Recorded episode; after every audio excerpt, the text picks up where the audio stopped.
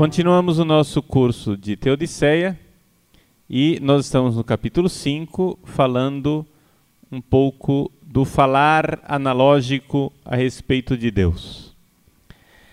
Na letra A da nossa apostila, nós temos então os pontos, fala-se, faz uma pequena reflexão a respeito dos pontos de partida das infinições. Vamos primeiro entender o que é, que é essa história de infinição. Nós já vimos que definição é colocar limites, não é isso?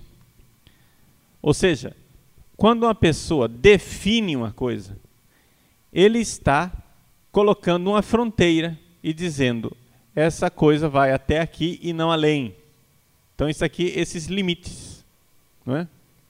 Quando você define um ser humano, por exemplo, como um animal racional, você está utilizando o, a técnica aristotélica normal né, de definição através de gênero próximo e diferença específica. Não sei se vocês já aprenderam isso na lógica. Como é que se faz uma definição? Não é? Gênero próximo, animal. Isso quer dizer que você vai definir o homem.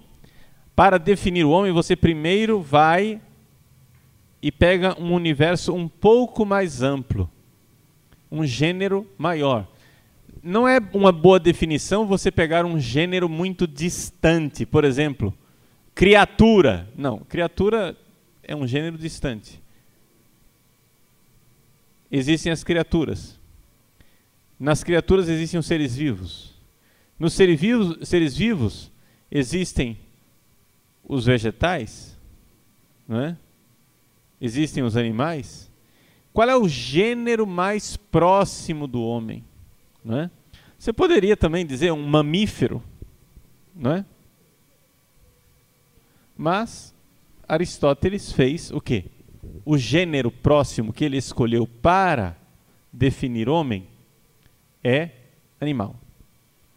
E qual é a diferença específica? A diferença específica é aquilo que torna o homem ele mesmo, diferente de todos os outros animais. Ou seja, seria aquela diferença que faz com que nenhum outro animal caiba dentro daquela definição. Então, animal racional, porque nenhum outro tem isso, nenhum outro tem esta característica de ser animal racional. Então é assim que se faz uma definição. Gênero próximo, diferença específica. Você vai definir barba. O que é, barba? É o conjunto de pelos esse é o gênero próximo. Diferença específica, que nascem no rosto, no queixo, né, no rosto de um homem. Isso é barba. Tá? Homem aqui quer dizer ser humano, tá? Mesmo que seja mulher barbada. Então, é assim que se faz uma definição. Ora, não é possível fazer uma definição de Deus nem com esta técnica, nem com outras. Por quê? Porque, primeiro, não existe gênero próximo de Deus. Para você fazer uma diferença específica. E depois, porque, pela, pelo próprio objeto que está sendo investigado, quando você define Deus, você delimita isso que você acaba de delimitar não pode ser Deus. Porque Deus, por si mesmo, não tem limites. Está entendendo? A, o próprio objeto investigado não permite uma definição. Então, o que é que é necessário fazer?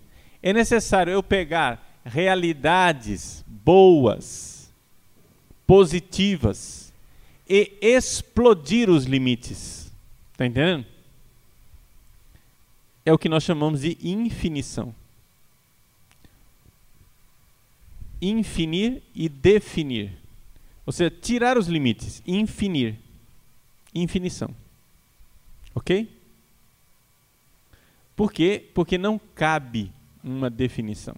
Essa ideia de infinição, ela é de Levinas. Não sei se já ouviram falar de Levinas.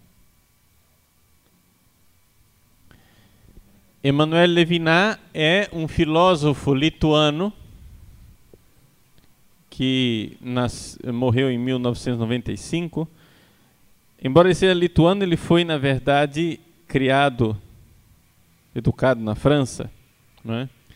Então, ele um pouco tinha essa versatilidade que ele foi, falava hebraico, também russo, lituano, né? O lituano e o francês.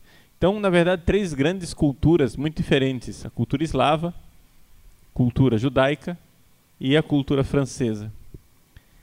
E ele usou destas categorias judaicas e eslavas para enriquecer o seu pensamento filosófico. Ele foi grandemente influenciado por Heidegger, sobretudo nesta visão de Heidegger de que Deus não poderia ser concebido como o ser, a ontoteologia. Né? Então, na verdade, o pensamento de Levinas não é, é plenamente compatível com o da escolástica, que pensa Deus como o ser e a fonte do ser.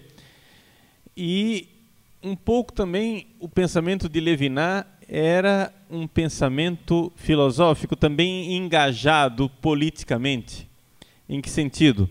Levinas, judeu, viu as atrocidades realizadas por Hitler na Segunda Guerra Mundial. Então, como era possível o totalitarismo? Então, o totalitarismo, ele explica o totalitarismo como um fenômeno em que eu tenho uma ideia e essa ideia que eu tenho, ela precisa ser imposta ao outro.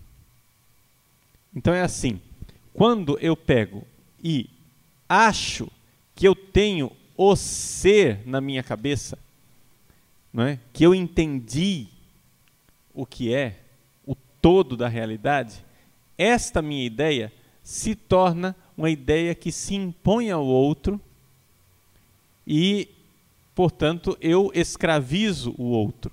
Então a ideia totalitarista, as ideias totalitaristas de Hitler, seriam, segundo Levinas, consequência lógica daquilo que é o pensamento ocidental. Ou seja, o pensamento ocidental pensa o ser, o homem acha que o ser irá caber na sua cabeça, né? E quando as, a verdade cabe na nossa cabeça, quando a coisa realmente entra na nossa cabeça, a gente então tem essa pretensão de conhecer a verdade e de querer formar a verdade de acordo com a nossa mente. Por isso, o pensamento de Levinas tem um pouco esta intuição de que não é possível ser assim. Vejam que é interessante, o contra, não é contraditório, o, o, o, paradoxal da história é que Levinas chega a essa conclusão como alguém que leu Heidegger, que é exatamente o contrário disso. Ou seja, Heidegger, vocês sabem muito bem, que mais do que flertou com o nazismo, né? Heidegger é exatamente o filósofo que justificou toda a história não está tudo fundamentado nele, evidente, seria exagerar o, o, papel de Heidegger, mas Heidegger, sem dúvida alguma, é, tem alguma parte nessa realidade do nazismo. E Levinas usa o pensamento de Heidegger exatamente para dizer o contrário. Não é? Para dizer que nós não temos condições de conhecer o ser e que, na verdade, Deus não cabe dentro desse conceito de ser e Deus é o completamente outro. Ou, como ele gosta de dizer, é autrement, é outramente. Né? é autrement que l'être, é outramente que o ser. Muito bem. Esse pensamento de Levinas, que não é compatível com o pensamento que nós gostaríamos de desenvolver nesse capítulo, evidente que vocês são livres para concordar ou discordar. Esse pensamento de Levinas, no entanto, ele tem os seus frutos e os seus pontos positivos. A gente não precisa jogar tudo fora porque não concorda com o homem completamente. Não é? Então, vamos ver em que consistem esses pontos positivos e como é que nós podemos colher algo de bom do pensamento dele.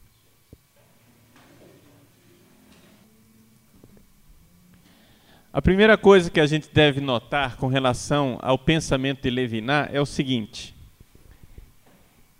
é evidente que Levinas, assim como Heidegger, assim como os filósofos da modernidade, estão todos, todos viciados por terem esquecido o projeto socrático esqueceram aquilo que era a filosofia verdadeiramente. Ou seja, a filosofia é um saber de não saber. A filosofia é algo que não é sofia, mas é filosofia. É somente uma busca amorosa. E é esta realidade que foi vivida filosoficamente pelo Ocidente até até o senhor René Descartes. É claro que um pouco antes de Descartes a coisa, a vaca já estava indo para o brejo, entendeu? Mas a vaca atolou de vez em Descartes. Ok? O que é que nós temos aqui? Nós temos o problema de que a filosofia foi transformada internamente a partir de Descartes, nós temos quase que uma invenção de uma nova ciência.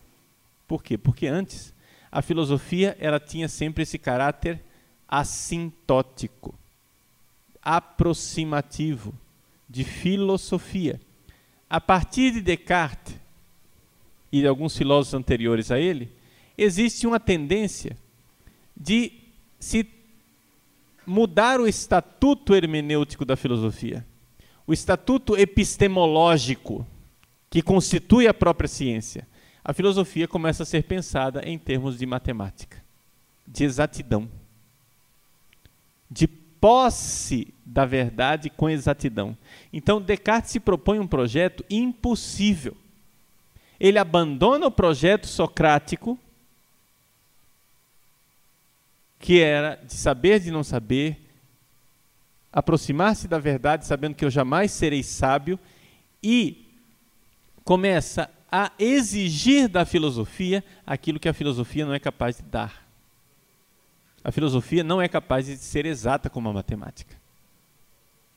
Agora, é esta exatidão e é esta atitude moderna que irá gerar Hitler, e não a filosofia e a ontologia clássica e medieval. Está entendendo? Portanto, é absolutamente inadequado você dizer que foi o pensamento ocidental e a ontoteologia quem gerou Hitler e o totalitarismo. Por quê? Porque a atitude filosófica humilde dos filósofos gregos clássicos, Platão, Sócrates e Aristóteles, né? e da filosofia medieval de uma forma geral, não justificam esse tipo de atitude. Essa busca do homem querer fundar em si mesmo a verdade isso não é a atitude cristã dos filósofos medievais. Agora, é claro que a vaca começou a ir para o brejo a partir do senhor Guilherme de Ockham, né? esse frade franciscano que começa a fazer uma, um abismo exatamente entre Deus e as coisas criadas. Entre o conhecimento que nós temos, conhecimentos universais, e as coisas como elas são realmente. Esses abismos criados pela navalha de Ockham, que mais do que uma navalha foi uma espada que separou completamente as coisas que antes estavam unidas. Esse abismo foi que depois fez as coisas todas se perderem. Porque uma vez que você vê que o seu conhecimento é um ens a se, é uma coisa em si mesma, não é? que o conhecimento humano não tem nada a ver com o mundo real, porque o mundo real não tem substância, as substâncias são criações da minha mente. A partir disso, você adquire o estatuto de criador. Entendeu? Você é quem cria as coisas na sua cabeça. É você quem cria o mundo. E dali nós passamos para Descartes. De Descartes passamos para Kant. De Kant passamos para Hegel. E de Hegel passamos para toda a porcariada que nós temos hoje. Ou seja, uma mente humana que acha, que tem a pretensão de que é ela quem produz o real. Enquanto a atitude filosófica clássica e medieval não era essa, era atitude de obediência. Verdade conhecida, verdade obedecida. Não é que eu possuo a verdade, é a verdade que me possui. Não é que eu sou dono da verdade, eu sou servo da verdade. Eu preciso obedecer a ela. Está entendendo? Que a atitude é completamente diferente. Como é possível que Levinas julgue o pensamento ocidental com esta severidade, dizendo que o pensamento ocidental é que levou fatal e realmente a esse tipo de totalitarismo de Hitler. Só é possível se ele cortar 16, mais do que 16 séculos, né? Porque pegando Sócrates e Aristóteles, quatro séculos antes de Cristo, ele cortar 20 séculos de história filosófica. Ou seja, os 20 séculos da história da filosofia antiga e da história da filosofia medieval. Estão entendendo? Não dá para entender como é que homens tão cultos, tão inteligentes, chegaram a esse tipo de julgamento. Só dá para entender de uma, de uma forma, ou seja, o fato de que eles realmente não conheciam profundamente a atitude filosófica dos antigos. Podem ter até estudado os antigos, mas estudaram os antigos com um instrumental inadequado e, portanto, a partir de uma certa ignorância. Está entendendo? Bom, então esse é o lado negativo da análise de Levinas. Qual é o lado positivo? O lado positivo é que, já que Levinas voltou, mas voltou às fontes dele enquanto judeu, voltou ao pensamento judaico, ora, é evidente que existe uma sintonia em muitas coisas da atitude filosófica da filosofia clássica e cristã medieval com o pensamento judaico. Por quê? Porque porque os antigos, sejam os antigos gregos, sejam os antigos judeus, tinham essa atitude mais humilde quando buscavam a verdade. Então, o fato de Levinas ir para a origem judaica do seu pensamento e buscar ali uma nova atitude filosófica, fez com que ele, sem querer, em muitos aspectos, coincidisse exatamente com aquela posição que é a clássica medieval com uma vantagem de que o pensamento dele apresenta um certo frescor em algumas coisas, não é? principalmente no tipo de comentário que ele faz aos escritos judaicos, né? Talmud e Companhia Limitada. É uma coisa interessante. Agora, a filosofia de Levinas, como todo heideggeriano, é uma filosofia hermética. Né? Tem um, um bispo que pegou um livro de Levinas para ler e ele já estava na metade do livro. Aí ele me mostrou o livro e disse: Olha, eu estou olhando para este livro. Eu disse: Como assim? É, porque o que eu estou fazendo não é exatamente leitura, porque eu não estou entendendo nada. já estava na metade do livro e estava para desistir, porque eu não estava entendendo absolutamente nada do que o homem estava dizendo. E Levinas tem essa característica, ele é muito hermético na forma de, de falar. Só que isso é uma coisa que eu sinceramente não admiro. Não admiro porque porque a maior parte destes filósofos aos quais eu me dediquei tentando entrar dentro daquela linguagem hermética, depois que você se dedicou dois, três anos à leitura desses abençoados, quando você chega no final, você vê que o esforço não valeu a pena. Por quê? Porque os erros são, estão no início. Entende? Eles constroem uma máquina maravilhosa, mas em cima de fundamento nenhum.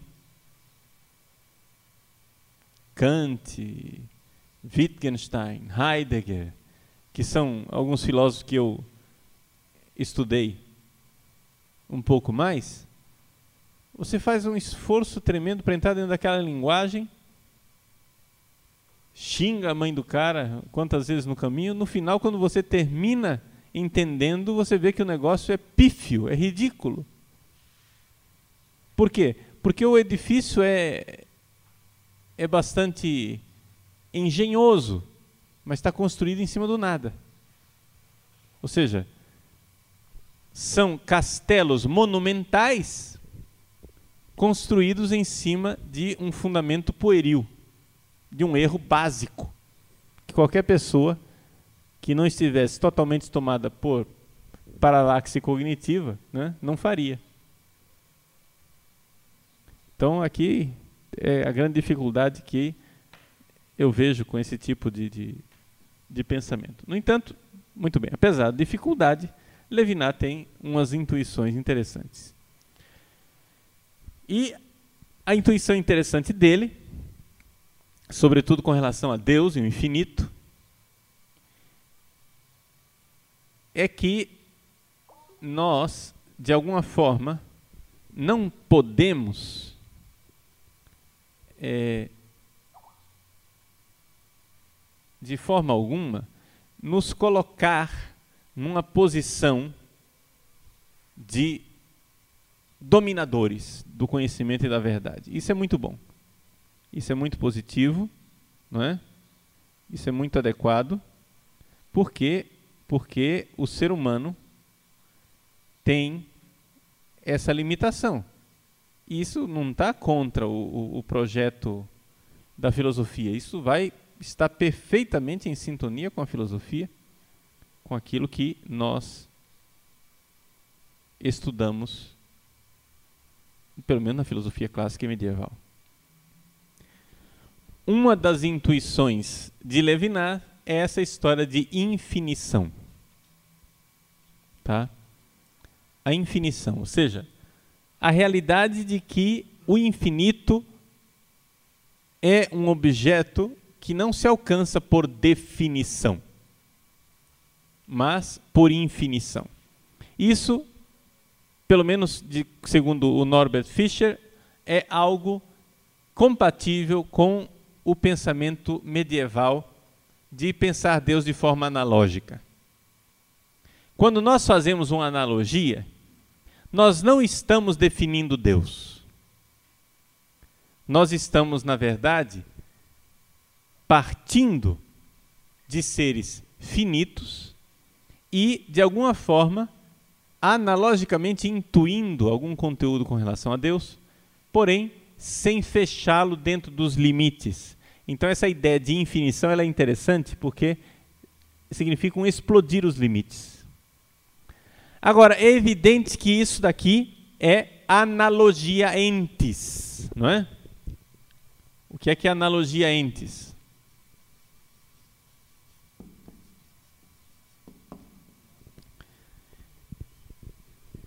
Existe um pensador, um teólogo protestante, Karl Barth, falecido em 1968, se não me engano, que disse, né, não sei se eu já falei isso aqui nessa, nessa sala, já falei de Karl Barth para vocês? Não. Falei na aula passada, isso, muito bem. Então, Karl Barth disse que a única razão fundamental de nós não podermos ser católicos é a analogia entes que, que é a analogia entes? A analogia entes seria essa capacidade que nós católicos acreditamos que o ser humano tem de, através do conhecimento das criaturas, fazer uma analogia com o Criador. Karl Barth diz: isso não é possível porque a mente humana pervertida pelo pecado original só irá produzir um ídolo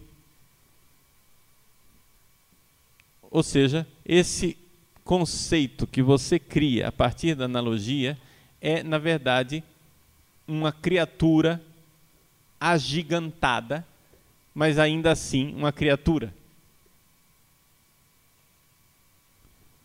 A resposta que nós temos a Karl Barth, nós vimos, acho, né, na aula passada, a questão de Ranner. Né? Ele responde dizendo: Bom, se o homem não é capaz de pensar Deus, de alguma forma pelo menos, de alguma forma, não de forma plena e total, também Deus não é capaz de se revelar e de se comunicar como ele de fato se revelou em Jesus Cristo. O argumento de Hanner é um argumento teológico, tá? Ou seja, Karl Barth acha que só existe analogia fidei, analogia da fé, através da revelação de Jesus Cristo. Mas se o homem não é capax dei, se o homem não é ouvinte da palavra, hörer des Wortes, ouvinte da palavra, é a tese de, de Kalhana, se o homem não é ouvinte da palavra, então ele também não pode conhecer a revelação. Então, na verdade, Karl Barth estaria cortando o galho no qual ele mesmo está sentado. O argumento é somente teológico. Filosoficamente, como é que nós poderíamos argumentar? Filosoficamente, o que nós poderíamos dizer é exatamente que o homem não é capaz de falar das coisas finitas sem de alguma forma ter o infinito como horizonte, como pressuposto. É impossível, não é? É impossível você pensar esta sala sem pensar fora da sala. O ser humano não é capaz de pensar o finito, o delimitado, sem o ilimitado. Se você pensa o universo, não é? Enquanto totalidade, você também deve pensar o infinito. E isso daqui é algo que, é, de alguma forma, nós poderíamos colher como fruto do pensamento de Levinas. Ele tem um livro chamado Totalidade e Infinito, onde está contida essa ideia da infinição, que não é exatamente um pensar o infinito da mesma forma que eu penso uma cadeira, por exemplo. Não é isso. Não é que nós pensamos Deus da mesma forma como que eu penso a árvore que está lá fora. Mas existe essa realidade do infinito como o horizonte, ou melhor ainda, a ausência do horizonte, né? como o pressuposto básico do se afirmar qualquer coisa a respeito das realidades finitas.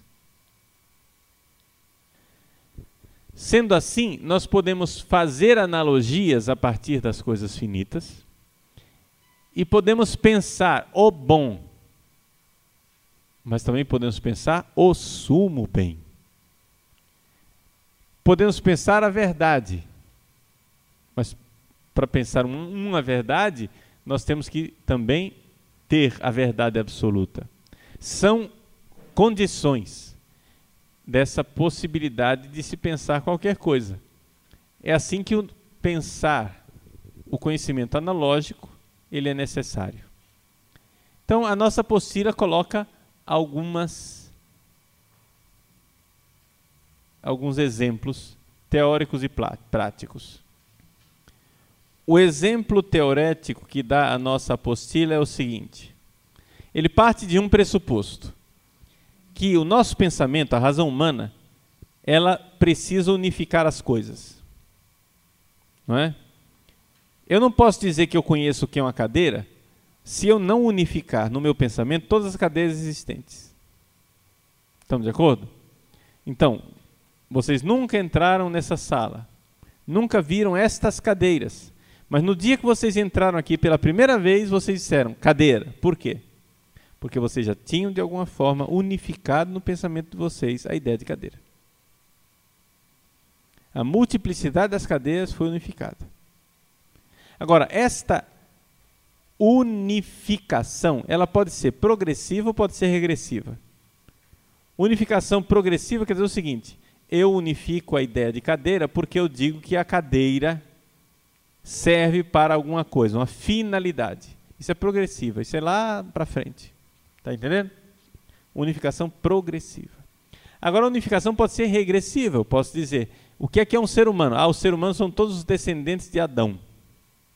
Né? Como o C.S. Lewis coloca né, nas crônicas de Nárnia, né? os filhos de Adão e as filhas de Eva. Eu não sei porque que ele fala isso, porque na verdade os meninos também são filhos de Eva, né? E as meninas também são filhas de Adão. Devia dizer filho de Adão e Eva, né? Mas tudo bem. Fica feio, né? Então, a filha de Eva e o filho de Adão. Muito bem. Isso é uma unificação regressiva. Você está reconduzindo a mesma origem. Então, você está dando um conceito, de alguma forma. Muito bem. O problema é o seguinte: que quando você quer reconduzir tudo à sua origem, tanto para frente como para trás, ou seja, tanto na origem causal como na realidade final, né? a causa final de tudo, você termina numa coisa infindável, um questionamento infindável. Por causa, porque o limite espaço-temporal é infindável. Você pensa no limite temporal. Ah, o limite temporal, o mundo tem 14 bilhões de anos. Aí você vai e pergunta, e antes? Bom, o senhor perguntar pode ir antes. Ah, o mundo vai acabar daqui a três dias. Tudo bem, e depois? o seu e depois pode ir depois. Entendeu? O perguntar, ele é infindável. Mas embora o perguntar seja infindável, ele não atinge o infinito. Também com relação não somente ao, ao, tempo, com relação ao espaço também. Eu posso pensar o mundo até um certo ponto, mas eu posso sempre perguntar e depois daquele ponto.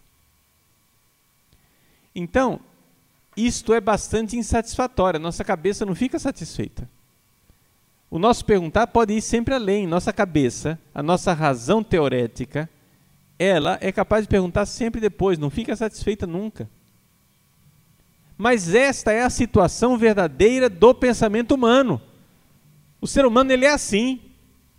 Então não adianta você querer ter um conhecimento absoluto. Querer ter conhecimento absoluto é desconhecer a situação real do ser humano. Então, a razão humana está essencialmente em busca da unidade de tudo, embora essa permaneça enigmática e misteriosa.